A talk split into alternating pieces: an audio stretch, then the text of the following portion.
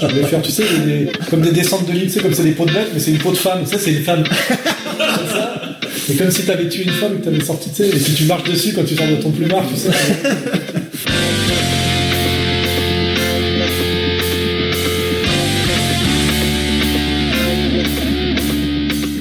Alain, Eric, Bonjour, gros bonjour.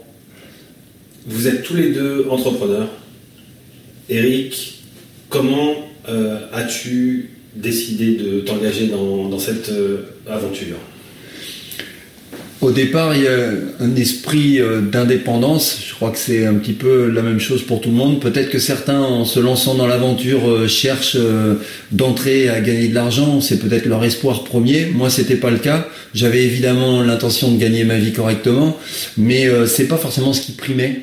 Euh, C'est-à-dire, j'avais pas l'intention de devenir euh, milliardaire. Euh, L'idée, c'est de rester, euh, c'était de rester indépendant, euh, de maîtriser mon destin, de maîtriser autant que possible mon, mon emploi du temps, euh, de pas être tributaire de, ben, on va dire d'une hiérarchie, d'un patron qui m'explique heure après heure ce que j'ai à faire ou pas.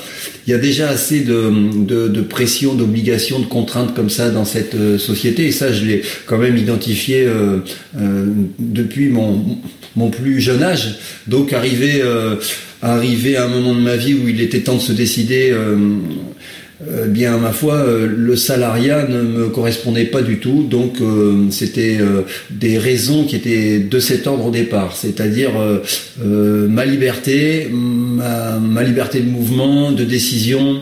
Euh, essentiellement, c'était ça. Et puis l'envie de créer. Il y a aussi tout un aspect créatif, euh, de pouvoir exprimer euh, les choses comme on les entend. Euh, bon, moi dans mon cas, je, vends des séjours, donc euh, c'est pas, euh, euh, comment dire, j'ai pas besoin d'une grande liberté d'expression, mais par contre, j'avais l'intention de faire les choses à ma manière, c'est-à-dire de de ne pas attendre qu'on qu'on vienne me donner des recettes toutes faites pour créer au jour le jour. voilà, donc j'ai euh, c'était vraiment euh, important pour moi de pas me retrouver dans dans un, un schéma euh, hiérarchique euh, à travers lequel je pouvais pas vraiment euh, me m'exprimer comme je le voulais. Quand je dis m'exprimer, c'est-à-dire créer ce que je voulais au moment où ça me semblait opportun. Euh, c'était la première raison, c'était ça, c'est garder mon indépendance. Et puis euh, euh, et puis évidemment aussi il y a peut-être l'ambition de faire quelque chose d'original, de nouveau, euh, de marquer un petit peu son alors euh, pas pas son époque mais au moins euh, son métier euh, d'une avec des, nouvelles méthodes. Or quand on intègre un groupe où tout est déjà euh, pré-mâché, préconçu, pré-réfléchi, on n'a pas vraiment euh, la possibilité euh, d'être créatif et de trouver des nouvelles techniques. Euh, On peut pas, euh, c'est difficile d'aller voir son patron et lui dire bah voilà, j'ai décidé, je, je pense qu'il faudrait euh, qu'il faudrait lancer telle gamme de produits par exemple. Bon bah quand on est son propre patron, on prend le risque. Alors eff- effectivement, il y a une prise de risque. Enfin, là aussi, il y a forcément des, euh, il y a, il y a forcément des écueils à éviter. Il y a tout un tas de, pièges dans lesquels euh, on tombe à un moment ou à un autre. Mais tant pis, même en le sachant avant de commencer, euh, si on a un esprit véritablement entreprenant et indépendant, euh, le fait d'être à son compte euh, paraît la, la logique. Euh, J'ai même eu du mal à imaginer une autre façon de, de voir les choses. J'ai été parfois salarié, ça m'est arrivé par courte période, et à chaque fois j'ai détesté, et à chaque fois j'en suis sorti très vite. Voilà. Bah, moi, ce n'est pas du tout le, le même parcours, puisque en fait, j'en suis venu à devenir euh, entrepreneur et petit patron en me posant la question de comment euh, maintenir, dans une période très très défavorable, mon indépendance euh, en tant que, on va dire, euh, homme public. hein. C'est-à-dire, je me suis dit, pour pouvoir continuer à, à faire ce que je faisais avant du journalisme, des livres, c'est-à-dire euh, euh, produire des idées, il fallait à un moment donné que je sois le diffuseur de ces idées, pas seulement le, le producteur de ces idées. Et c'est vrai que ça ça m'a obligé à opérer une révolution culturelle, parce qu'en fait, malgré tout, je viens quand même un peu du gauchisme, c'est-à-dire que l'argent c'est sale, euh, on veut pas avoir la responsabilité de la machine à gagner de l'argent, donc euh, j'ai été très longtemps pigiste, parce que je voulais pas non plus être intégré dans une structure par esprit d'indépendance, mais je voulais pas en créer non plus. Donc j'ai été très souvent pigiste chez des, patrons, que ce soit Bizot ou Ardisson, et je vendais mes trucs euh, en, un peu en freelance comme ça.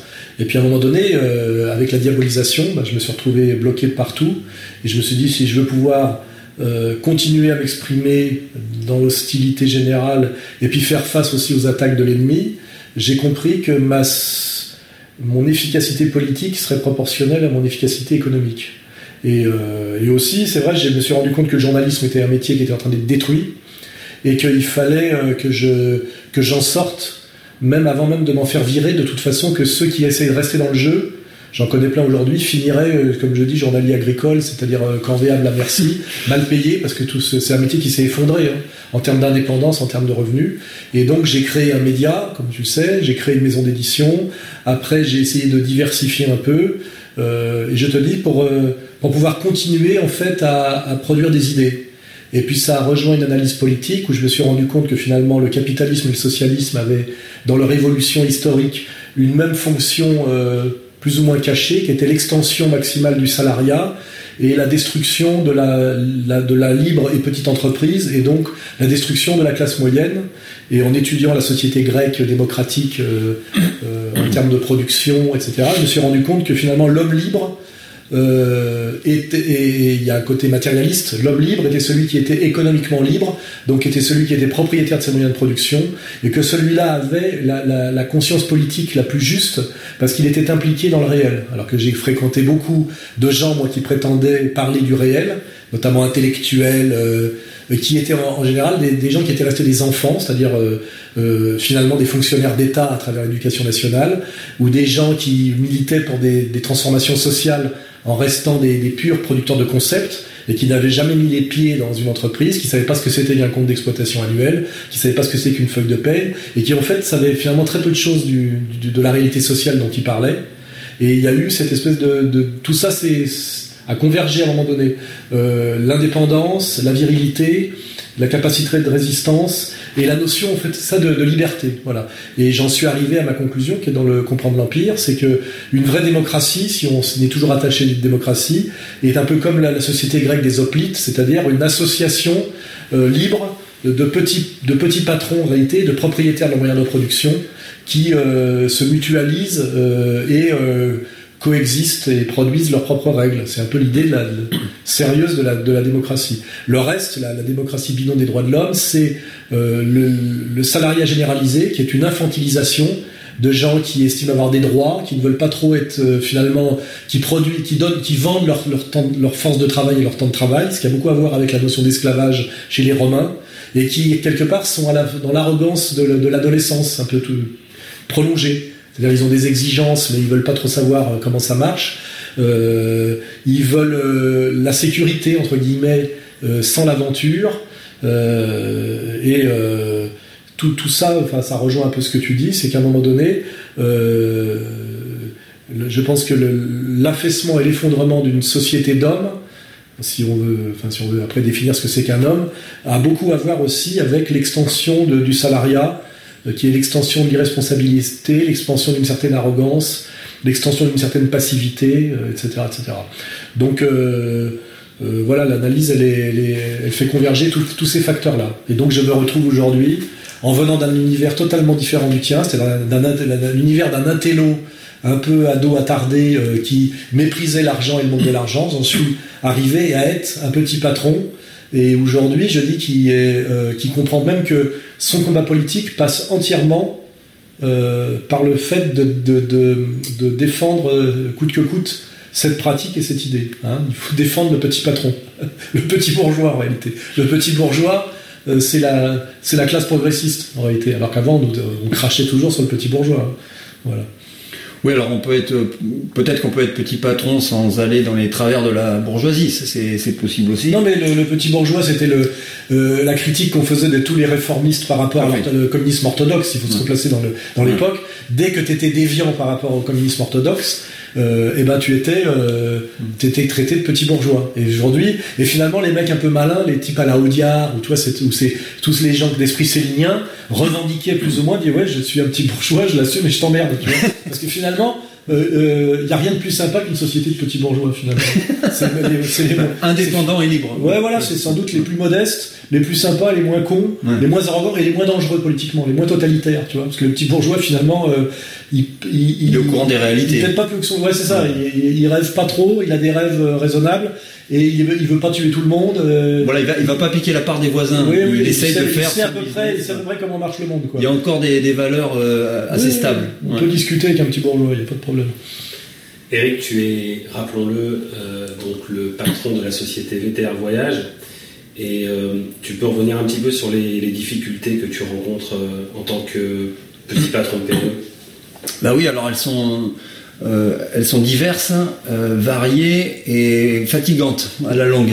Alors, euh, dans mon cas, j'ai, comme tout le monde, évidemment, des, pressions venant de l'administration, de la fiscalité. Alors, je constate à travers les années, puisque je, suis entrepreneur depuis à peu près un quart de siècle, donc je constate une dégradation évidente. Tout le monde le dit d'ailleurs, hein, j'ai beaucoup d'amis, petits patrons, entrepreneurs, artisans, qui euh, en bavent des ronds de chapeau, mais pour l'instant qui bronchent pas en disant, bah, tu sais, on peut pas faire grand chose, etc. Moi, je suis d'un avis différent. Et donc euh, les difficultés euh, s'accroissent d'année en année. Euh, je crois hier par exemple j'ai reçu une, une note de la médecine du travail. Donc on est obligé d'envoyer nos salariés se faire ausculter, ce qui est très bien. il y a un suivi. Bon là en l'occurrence c'était sur une activité saisonnière où mes salariés sont là 6 à 8 semaines dans l'année. Donc je ne dois pas être normalement responsable de, de, leur santé sur si peu de temps. Et eh ben quand même il a fallu trouver alors que c'était donc une activité saisonnière très courte. Il a fallu quand même les envoyer, donc ça prend du temps. Pendant ce temps, pendant qu'ils sont à la médecine du travail, euh, ils sont pas au boulot.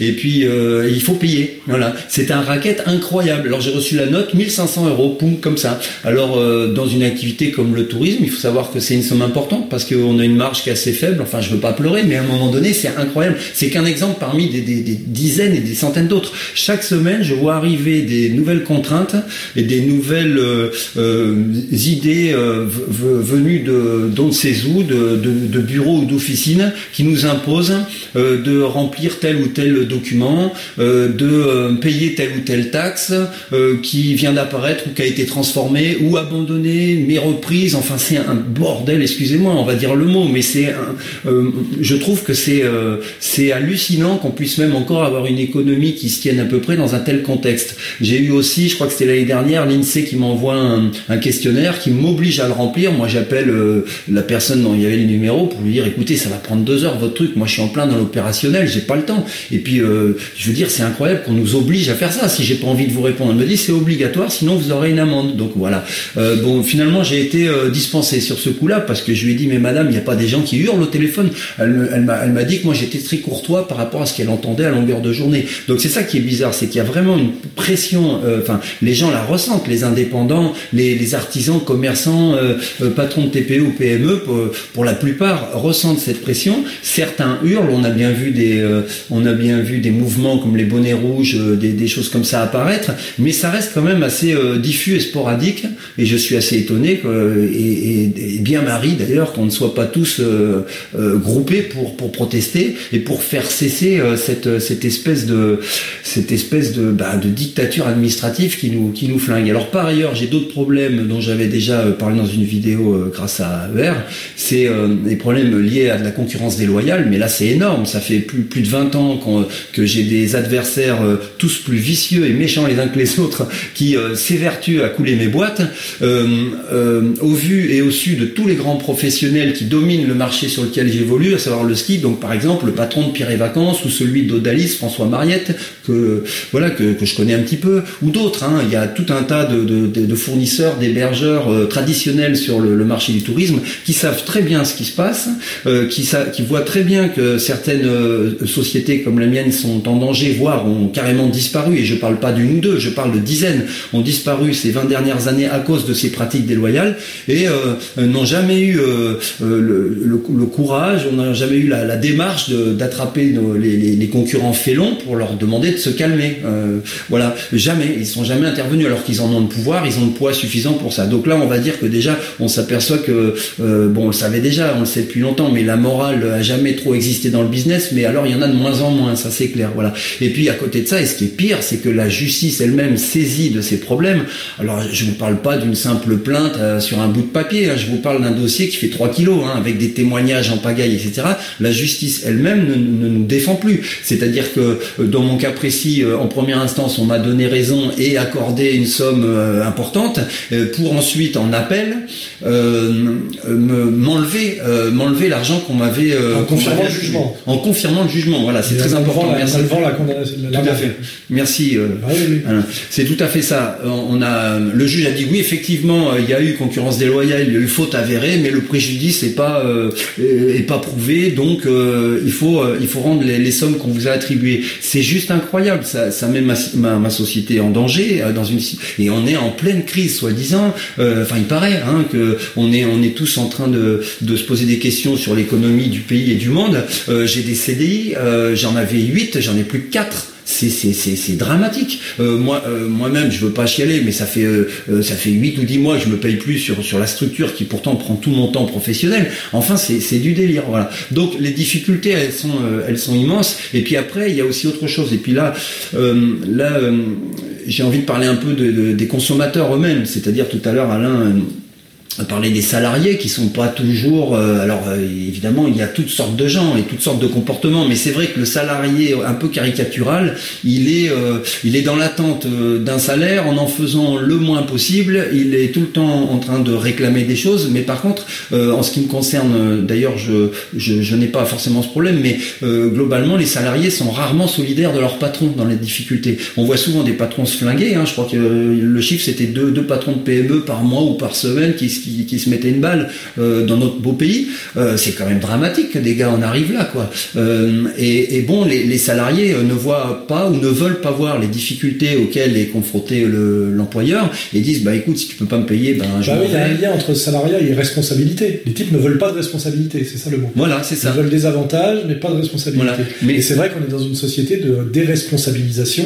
Ce qui veut dire en fait où on délègue l'autorité à une instance. C'est ça. Et qu'aujourd'hui c'est même demandé. Les types genre c'est je ne veux pas savoir, je ne veux pas choisir. Mais par contre, je ne veux pas souffrir. Mais je ne veux pas souffrir. Voilà. Et, je c'est vrai que c'est une société euh, très malsaine. Hein. C'est une société de, où la, virilité et la moralité euh, s'effondrent. Parce que c'est ça que ça touche. Peu de virilité, peu de moralité dans cette euh, délégation euh, et, effectivement, on, est là-dedans. Et puis surtout, il y a toute une idéologie de gauche où le patron serait un enculé, qu'il soit patron du CAC 40 ou petit patron, euh, qui est responsable sur ses biens propres, qui n'a pas droit au chômage, et qui se bat pour, pour sauver les, salaires de ses salariés. Il y a toute une idéologie gauchiste où les Besancenot ou Ariette Lavillière hein, qui parlait, qui disait patron travailleur, alors que beaucoup de patrons sont des travailleurs, et certains travailleurs sont des feignasses, hein, et qu'il n'y a aucun rapport entre le MEDEF et le petit patron de PME. Hein. mais c'était cette euh, qui était d'ailleurs employé de banque, ce qui est quand même une métaphore euh, qui veut bien dire quelque chose, toute sa vie a fait le sale boulot par sa bêtise. Patron, travailleur. On n'entendait jamais parler d'ailleurs du banquier hein, dans cette histoire. Hein. Alors, alors donc je faisais le, enfin je faisais un parallèle entre ce qu'avait dit Alain et puis ce que je constate moi par rapport à l'attitude de, du, du, de, des consommateurs. Donc il y en a qui sont euh, charmants, agréables, on a des, des clients euh, qu'on adore, mais euh, dans l'ensemble, quand ce qu'on constate à travers les années, c'est que les gens aussi là sont de plus en plus exigeants, se déresponsabilisent. C'est-à-dire dès qu'il y a un conflit qui apparaît, ça peut arriver quand on vend une prestation, elle n'est pas toujours au, top niveau. Ça peut arriver qu'il y ait un problème. Mais dans ces cas-là, on tombe toujours dans les on tombe très vite dans les procédures, dans les menaces, dans les euh, ou les menaces de procédure. Euh, on a. Ça c'est l'exemple, enfin, sa société l'américaine. Hein. Voilà, voilà. tout, tout passe par des avocats. Je dis, je t'avais dit hier, euh, je crois que 20% du PIB des États-Unis, c'est les cabinets d'avocats. Oui, tu m'as appris quelque chose. C'est judiciarisation permanente à l'extrême. On le voit, je le vis dans ma vie quotidienne aussi. Moi, je passe mon temps au tribunal. Hein. Dans le temps, on allait sur le pré. Euh, ou alors on, on, on, publiait un article et un contre-article. C'était la, tradition française du pamphlet tu vois, de l'article virulent. Moi, maintenant, dès que quelqu'un est pas content de ce que je dis, il, m'envoie au tribunal. Et le tribunal ne trie pas, ce qu'il faut bien que tu saches. Hein. Il valide tout. C'est-à-dire que normalement, on il devrait y avoir une instance qui dit est-ce que cette plainte est recevable ou pas? Du moment que le, type porte plainte, il, se passe quelque chose. Donc on peut créer un climat de plainte systématique et permanente contre un type uniquement par volonté politique, par exemple. Tu vois, on peut mettre un système en place de harcèlement. Tu vois. Et euh, c'est bien ce que tu vis. Oui, mais même même toi, tu peux le vivre aussi. Tu vois Si on décide à un moment donné de perturber un, un petit patron, on se coalise et on l'emmerde à tout va et il passe son temps à être obligé de se défendre. Et c'est vrai que d'un point de vue, euh, enfin, je veux dire, ça amène facilement à la dépression, tout ça. Ah bah ça occupe bien en tout cas, hein, c'est sûr. Ça, c'est la démoralisation. Je ouais, aussi, cette judiciarisation permanente. Dès qu'un type est pas content, il, il te fait, il t'envoie un courrier, un truc d'avocat, un truc d'huissier, etc. Alors que souvent les conflits peuvent se régler euh, par une discussion franche euh, en face à face. Euh, l'esprit Coubertin et l'esprit demain sur le pré. C'est un peu perdu. On a interdit le duel à un moment donné parce que ça faisait des morts, mais on devrait, je veux dire presque symboliquement et moralement, il faudrait le réintroduire. Tu vois qu'à un moment donné, les types se retrouvent face à face. Ça rejoint le moment de sport de Au moins dans une cage de MMA. Les mecs se comporteraient souvent mieux. Ah bah oui. Moi, je, je le sais personnellement par rapport à des attaques que je subis dégueulasses de la part de types qui me fuient physiquement, et je peux, te le dire, et qui se permettent de m'agresser à distance par des, calomnies systématiques, tu vois, qui est une démarche d'une lâcheté, d'une laideur morale incommensurable, tu vois. Bah, et la société va quand même dans, dans, dans ce sens-là, et, euh, et c'est très très... Euh, il n'y a plus de confiance, il n'y a plus de contrat moral, il n'y a plus de parole donnée, tu vois.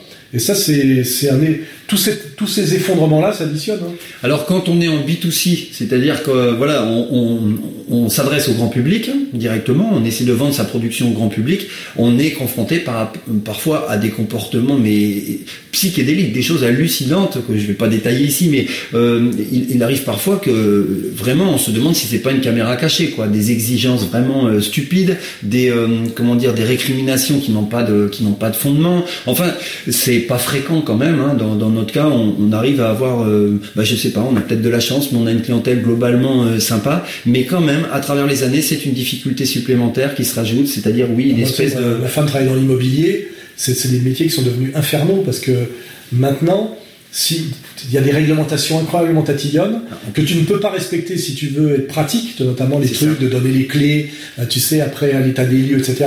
À la moindre petite euh, euh, à la moindre petite euh, truc qui correspond pas exactement à la lettre de la loi, qui est souvent demandé d'ailleurs par celui qui veut qui veut louer un appartement, il demande une petite facilitation. Après, il se retourne contre toi oui, en disant on n'a pas respecté les règles, il bloque le truc, il, rentre dans les lieux, il paye pas le loyer, etc. Enfin, que des trucs comme ça. Par exemple, aujourd'hui, une, une, une, incitation à, comment dirais-je à l'illégalité habile, tu vois ce que je veux dire, à l'abus, tu vois. Et il y a des gens qui sont devenus des professionnels de ça, tu vois. Et il y a d'acheter sans payer, de, de, parce qu'il y a des tas de facilitations soi-disant. Hein. Bah ils te demandent. Alors en fait, ça nous arrive que des gens euh, nous aient des demandes bien particulières, on, se met en quatre pour euh, pour essayer de les satisfaire, et puis ensuite on s'aperçoit que ben potentiellement c'était peut-être un piège parce que on n'arrive pas à coller exactement à ce qu'on nous a demandé, et puis après on se le voit reprocher alors qu'on a tout fait pour aider la personne. Bon voilà, ce genre de choses euh, existait moins il y a 20 ans. Et ça se développe. Voilà. Donc c'est une difficulté supplémentaire. C'est sans doute pas la pire, mais euh, si on regarde que du point de vue administratif et, fiscal, euh, c'est une charge qui augmente euh, pratiquement de semaine en semaine, que du point de vue juridique, on a de plus en plus de procès, d'ennuis en tout genre, de gens procéduriers chez les clients et chez les fournisseurs, voire chez les concurrents, et qu'en plus cette justice-là est au service de toujours les mêmes, semble-t-il. En tout cas, moi, elle m'a pas aidé, elle m'a massacré. Voilà. Et puis si on rajoute à, ces, difficultés-là celle de, de cette démon démoralisation du, de, la société, avec, enfin démoralisation d'ailleurs à tous les sens du terme, hein, moins de morale et puis les gens ont plus le moral non plus, hein, voilà. Euh, et puis aussi, alors une chose dont j'aimerais parler 30 secondes, c'est la peur. Je sais pas si tu ressens ça, mais moi je trouve que les gens ont de plus en plus peur de tout. Ils sont anxieux, ils sont craintifs, c'est-à-dire que au moindre euh, pépin, mais pépin, rien du tout de grave, ils vous sautent littéralement à, la figure. Parce que aussi, quand les gens sont déprimés par une société de crise, ils deviennent de plus en plus tendus et agressifs. Voilà, voilà. Et c'est tout, tout se potentialise. Hein, et puis ils ont peur parce qu'ils ont une pression, même eux, au niveau, euh, au niveau euh, personnel. Euh, il y, a, y, a un humoriste, enfin Danny Boone, qui en parle dans un de ses sketchs. Tu sais, tu reçois un recommandé, t'as peur. Voilà. Normalement, on ne devrait pas avoir peur de, de recevoir un recommandé. Enfin, je, je vois pas. on sait pas ce que c'est. Ça peut être un truc tout bête qu'on va le chercher à la poste. Mais c'est vrai que les gens sont inquiets. On, on le sent. Ils sont inquiets dès qu'ils ouvrent leur boîte aux lettres. Déjà, ça commence le matin ils se disent qu'est-ce qui va me tomber sur la tête, qu'est-ce que je vais avoir à payer en plus, où est-ce que je vais me faire arnaquer aujourd'hui, etc. Donc ça les rend agressifs. Alors ça, ça facilite pas les, relations euh, euh, commerciales et humaines. Bon. Euh, malgré tout ça, je regrette pas de m'être lancé dans l'entreprise indépendante et je, je compte pas lâcher lâcher la barre. Mais disons que ça ça se complique de jour en jour. Alain Soral, face à ce constat, vous avez euh, initié un projet qui s'appelle Économie solidaire. Est-ce que vous pouvez nous en parler un peu plus? Oui, j'en ai déjà parlé à plusieurs reprises dans les conférences. Ben, c'est cette idée qu'aujourd'hui, dans une société en crise, où d'ailleurs le marché se raréfie et euh, où il y a des tensions de plus en plus grandes, euh, l'idée c'était que la solidarité politique devait aussi passer par la solidarité économique, les deux s'engendrent réciproquement, et qu'on avait donc toutes les raisons, à la fois morales et, pratiques, effectivement, de pratiquer l'économie solidaire. À savoir aujourd'hui, moi, que quand je veux chercher un plombier, j'appelle des amis de la de, ER et je leur dis est-ce qu'on a un plombier parmi nos adhérents? Parce que je préfère donner mon pognon un type que je connais, qui partage mes idées, puis dont j'ai un peu, que je pense est, à peu près crédible moralement, quoi, voilà. Et cette idée, en fait, euh, c'est aussi l'idée de la non-assurance de lieu donné, c'est aussi l'idée pour laquelle aussi on s'est rencontrés, c'est que aujourd'hui, euh, euh, l'idée de la révolution, on va renverser la société du jour au lendemain, c'est des trucs d'ado, et, les conditions objectives ne sont pas réunies. Mais par contre, se dire que créer quelque part en douceur et euh, avec ses pieds, je dirais, en, bougeant une contre-société, hein, c'est-à-dire finalement essayer d'échapper à la société insupportable qu'on vient de décrire en, vivant un peu à côté d'elle, hein, en, en, faisant nos trucs entre nous, effectivement, euh, ben, en achetant mes vacances chez toi, toi en achetant tes, bouquins chez moi, etc., etc. Euh, et même avec cette idée ben, d'espèce d'annuaire comme ça de la résistance, où effectivement, euh, euh, parce qu'aujourd'hui, au début, quand on était dans la dissidence, on avait beaucoup d'étudiants et d'ados, hein, parce que c'est un peu normal. Mais aujourd'hui, ça devient plus sérieux. On a de plus en plus d'adultes, et des adultes effectivement qui sont impliqués dans la vie économique et qui sont moins dans l'utopie ou le, rêve de la révolution, mais qui sont d'essayer de vivre mieux. Hein, voilà, parce qu'on passe de révolution à, vivre moins mal. Et aujourd'hui, on, on est face qu'à des types qui moi, ce qui m'intéresse, c'est les gens qui savent faire quelque chose et qui savent faire quelque chose que moi, je ne sais pas faire. Et à un moment donné, se dire, euh, euh, si on veut essayer de se tenir les coudes, nous tous, pour créer une contre-société, euh, je dirais en douceur, pour échapper à cette violence, à cette bêtise, etc., bah, il faut des charpentiers, des menuisiers, des plombiers, des électriciens, des architectes, des médecins, etc. Et, et cette idée d'économie solidaire, et puis de effectivement, puisqu'on a un média qui fonctionne pas mal et qu'on est assez bon sur Internet, et que moi j'ai la chance d'avoir des gens qui s'intéressent à ce que je raconte et qui m'écoutent et qui me font confiance, c'est à un moment donné leur dire euh, euh, écoutez mes conférences, c'est très bien, écoutez mes analyses sur la Syrie, c'est très bien, mais peut-être aussi, posez-vous la question, effectivement, est-ce que vous avez une consommation euh, éthiquement cohérente hein, C'est-à-dire plutôt que de vous plaindre du monde des multinationales qui nous écroulent et, nous écrasent, et notamment ils font disparaître les PME. Est-ce que vous réfléchissez que vous donnez tout, finalement votre argent euh, dans, des, dans, des, tas de secteurs assez multinationaux que vous, vous méprisez par ailleurs euh, ça peut être des fournisseurs d'accès, ça peut être des assurances, ça peut être euh, des tas de choses. Est-ce que finalement vous pourriez pas être un peu plus cohérent et un peu plus responsable jusqu'au bout, en réfléchissant à qui vous donnez votre argent pour votre assurance, à qui vous donnez votre argent pour vos fournisseurs d'accès, à qui euh, euh, l'argent que vous mettez là, pourquoi vous ne mettez pas ailleurs, etc. Et là, on est dans cette idée de développer effectivement une contre-société par l'économie solidaire, euh, sachant qu'aujourd'hui, plus aujourd'hui, il y a pas mal de gens qui ont des compétences, des idées. On est quand même dans un pays, la France, qui est quand même un pays d'imagination, hein, d'invention. On a toujours été très très bon là-dessus, assez créatif une société qui est par ailleurs totalement bloquée, hein, faut, faut, tout le monde le constate, par la surfiscalité et la, et la, et la, bureaucratie et le parasitisme des politiques, parce que tout ça est lié. Hein. Mm. On a quand même, on, a une société où les gens qui travaillent souffrent et sont méprisés et sont entièrement, euh, comment dirais-je, dominés par des purs parasites. Hein, des gens qui vivent sur leur dos sans rien foutre que de les emmerder. Si on peut en effet réduire un peu le caquet aux coqs gaulois et aux coqs nationaux en général, ça me paraît être assez salubre. La France, comme toute nation aujourd'hui, c'est un hôtel. Hein un hôtel. Il dit oui, nous les Français, on va en prendre 24 000 en deux ans. 24 000, c'est ce qui est arrivé en Allemagne en un week-end en un week-end. Eh mais c'est le pays des droits de l'homme. Est-ce qu'on n'a pas honte en France? On est quand même, euh, c'est pas tellement une caricature que de le dire. Hein, non non, mais ça c'est un peu poujadiste. Je suis complètement. mais je suis un peu poujadiste. Ah non, mais on peut parler, on peut carrément parler même de profession euh, parasite. Hein. Euh, c'est-à-dire tous les gens qui gèrent en fait ce marasme, eux ils se gavent. Le meilleur exemple, c'est la manière dont par exemple est gérée la circulation des voitures à Paris. On voit très bien que la mairie de Paris, qui sont comme une bande de parasites, font tout pour empêcher le travailleur de pouvoir travailler en se déplaçant, en ne pensant qu'aux touristes, euh, aux mecs qui se promènent avec des rollers. Je vois pas, tu vois, par exemple, les voies sur berge qui étaient à moi une, façon de fluidifier le, la circulation trafic, des bagnoles. Mm. Et la bagnole, ça fait partie de la, de la production. hein. Euh, On travaille en se déplaçant beaucoup. La fermeture des voies sur berge n'est pas pour autant accueillie comme une bonne nouvelle par les automobilistes. Ils nous emmerdent pour euh, faire plaisir à deux ou trois bobos. Euh, c'est en face nord en plus de la Seine, les touristes ils vont de l'autre côté. Donc euh, ras-le-bol des bobos. Ah, c'est une entrave supplémentaire à aller travailler dans de bonnes dispositions. Euh, euh, on les empêche de se déplacer, donc de travailler, pour faire bénéficier d'un- espace qui est d'ailleurs très souvent vide euh, des types pour qu'ils puissent faire du roller ou du vélo. C'est-à-dire, euh, voilà, c'est systématiquement favoriser le parasite contre le producteur.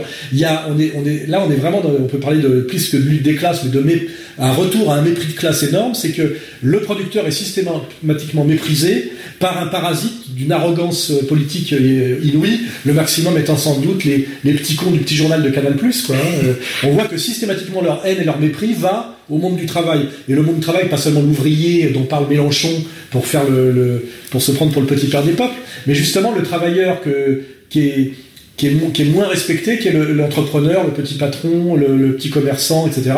Il y, a, y a un mépris haineux de ces gens-là qui sont, en fait, quand on regarde les chiffres, ceux qui produisent le- les emplois et la valeur ajoutée en France. hein. C'est eux, c'est eux la vache à lait de les, c'est eux les producteurs et c'est eux la vache à lait de la fiscalité et c'est eux qui font marcher l'économie. Oui, c'est ça, parce qu'il y a le mépris. Bon, ça, on- à la limite, on pourrait, euh, on pourrait s'en arranger, mais il y a les taxes. C'est-à-dire casser l'outil, casser l'outil. Voilà, il, il nous, on, on nous, on nous tond littéralement. Et ça, c'est, je suis pas le premier à le dire. C'est pas très original. On a C'est pour de ça que mais cette idée d'économie solidaire aussi, c'est aussi à un moment donné euh, parler des échanges, par exemple, même de retourner à certains, à certains trocs, même du troc de service, tu vois. Oui, tout à C'est aussi l'air de rien, euh, échapper peut-être un peu à la TVA, euh, échapper un peu aussi à, la- à- Oui. à- à l'État to- totalitaire, tu vois. sans tricher. Oui, sans tricher. Hein, on, trouve des, euh, on trouve des solutions. et, ça se fait d'ailleurs, euh, ça se fait dans la vie courante traditionnellement. Bien sûr. Tu vas aider ton voisin à déménager, euh, en échange de quoi il vient de filer un coup de main pour, pour mettre un coup de peinture au plafond. Ouais. Tout ça a l'air de rien.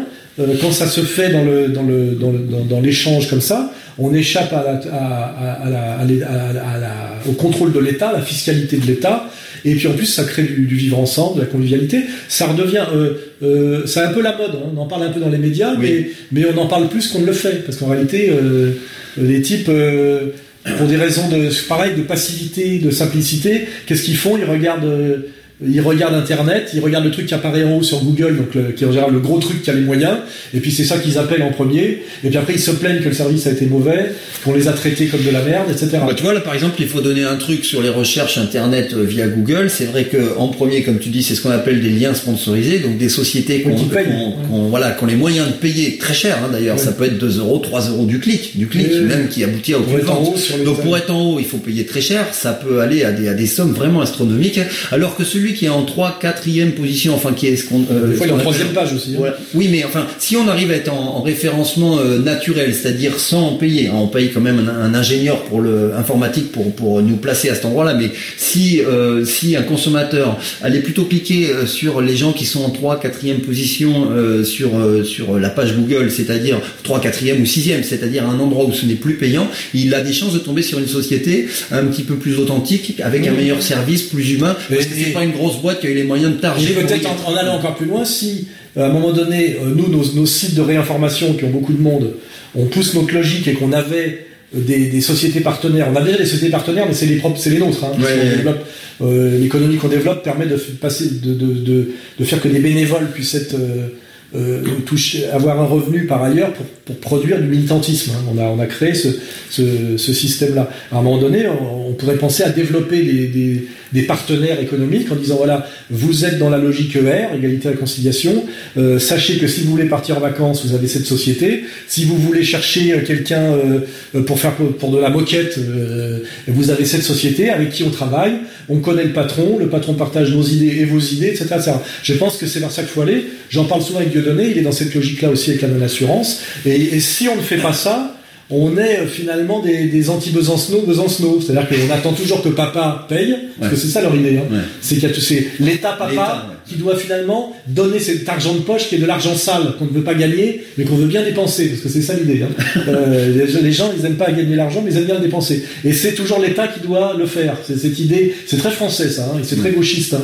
On, on, critique l'État euh, politique, l'État totalitaire, mais on a bien, c'est pareil pour le théâtre subventionné, c'est pareil pour tout le, cinéma d'État, etc. C'est très français. Mm. On déteste le monde de l'argent. Euh, et, on, et on, veut que ce soit l'État qui paye et on sans avouer en fait que c'est un circuit de, masques où en fait euh, on est simplement quelqu'un qui n'a pas le courage d'assumer que finalement après un parcours de gauchiste il tapine pour les multinationales. Parce que c'est exactement ça que tu vois. Si tu regardes le théâtre du rond-point avec l'autre là de je me rappelle plus le patron du théâtre du rond-point là qui est toujours sur tous les mauvais combats c'est pareil ça c'est des types entièrement dans la main des politiques dont toute la carrière est également une carrière de lèche-putage politique alors qu'ils prétendent dans la culture et qui est aux antipodes de tout ce qu'on de tout ce qu'on dit là. Donc je pense que ouais, il va falloir aller euh, de plus en plus vers ça, économie solidaire, évidemment en validant des, des toi là on se déplace, on vient le voir pour voir si si ça tient non mais si ça tient la route, à la fois au niveau du bilan et puis au niveau humain. Et puis à un moment donné vraiment développer ça en profitant de, ce qu'on a réussi à créer déjà, qui est cette position Internet un peu dominante, où on est crédible et un peu dominant, par, un parcours qui est un parcours d'authenticité et de souffrance, hein, et effectivement euh, offrir plus que du journalisme et des et des, de, l'opinion ou des informations, à un moment donné, offrir euh, aussi du concret. Et puis demander aux gens, effectivement, d'aller au bout de leur logique. Ils se plaignent de cette société, ils ont, ils ont compris toute la critique qu'on avait produite sur cette société, ils valident nos analyses. L'idée, c'est aller jusqu'au bout maintenant, aller jusqu'au bout dans vos pratiques de consommation et, et dans vos pratiques euh, quotidiennes et dans vos pratiques économiques. Hein. Euh, ça serait, c'est ça qu'il faut, enfin c'est ça même le défi. Sinon, arrêtez de pleurer, parce que finalement, vous vous, vous, vous dites que cette société, vous ne l'aimez pas, vous n'aimez pas vers là où elle va, mais chaque fois que vous donnez votre pognon, vous la cautionnez en réalité. C'est c'est ça, le, à un moment donné, soyez cohérent, ou sinon arrêtez de pleurer. Et, et même euh, arrêtez de vous cacher derrière le masque de la réinformation. Parce qu'en fait, vous ne faites pas rien d'autre que de la réinformation pour dire euh, ouais, c'est vraiment une catastrophe qui se passe, etc.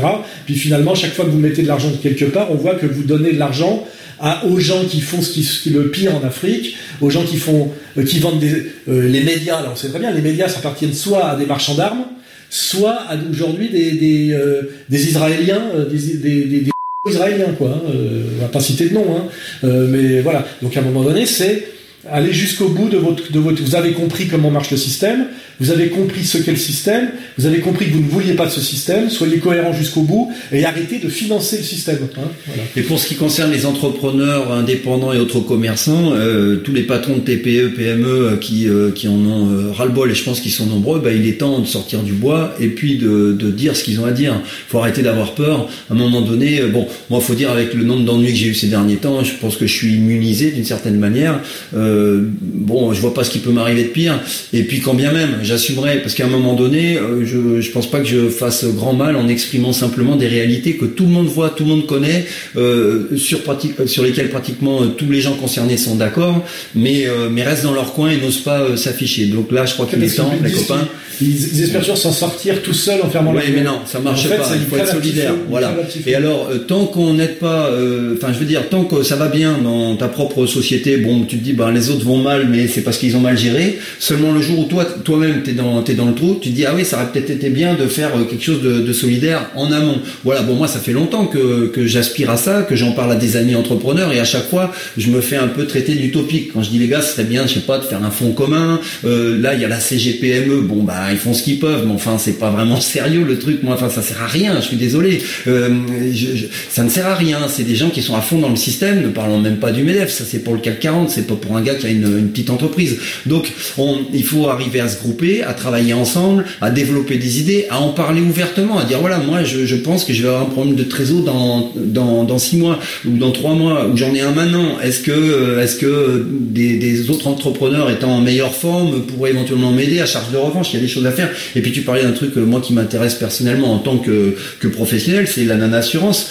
Euh, honnêtement, dans, dans mon métier, j'en vends des assurances et même des centaines et des milliers parce que euh, on l'a propose à, chaque euh, séjour. C'est la loi même. Hein. Mmh. Donc bon, moi, franchement, si ce projet. de toute façon, moi, il y a du le jour où c'est vraiment opérationnel. Moi, je la proposerais cette assurance. On, met notre organisation à son service et, et, d'ailleurs réciproquement, tu vois. Voilà. Et, et, encore une fois, et ça vraiment, je, je tiens à le dire, s'il y a quelqu'un qui ça déplaît, il va falloir qu'il vienne m'expliquer pourquoi. J'espère avoir même des, des, argumentations frontales. À un moment donné, si moi, je, je, je suis sûr, moi perso, je, j'adorerais euh, acheter mes assurances chez Diodo plutôt que euh, dans une filiale d'une banque quelconque. C'est les banques qui sont en train de nous flinguer, de nous, nous tondre. Parce que c'est vrai que tant que tu touches pas au business tu peux faire tous les commentaires que tu veux, le système te laisse parler, tu vois. Mais quand ce que tu dis commence à toucher le business, le business des gros, là ils se fâchent. Euh, et, on voit la différence, c'est ceux effectivement qui agacent euh, sérieusement et ceux qui n'agacent pas. Et là, ceux qui agacent sérieusement, c'est qu'ils disent qu'en doute, c'est qu'ils disent des choses qui sont qui peuvent devenir gênantes, tu vois, et donc qui peuvent faire bouger les choses. Et ça, je crois que c'est ben, c'est un peu la conclusion. Hein. c'est ça, c'est que euh, pourquoi nous on a de plus en plus d'ennuis? Parce qu'on fait des analyses pertinentes et qu'on propose des, des solutions qui, si elles étaient écoutées et suivies, pourraient faire un peu basculer les choses, c'est une évidence. Alors que les autres, qui sont que dans le pur commentaire, sans jamais rien, rien toucher à ce qu'il faut, il faut soi-disant ne pas toucher, je pense que ça, effectivement, ça peut durer encore comme ça mille ans. Pourvu que non. Alain Soral, Eric en série, merci.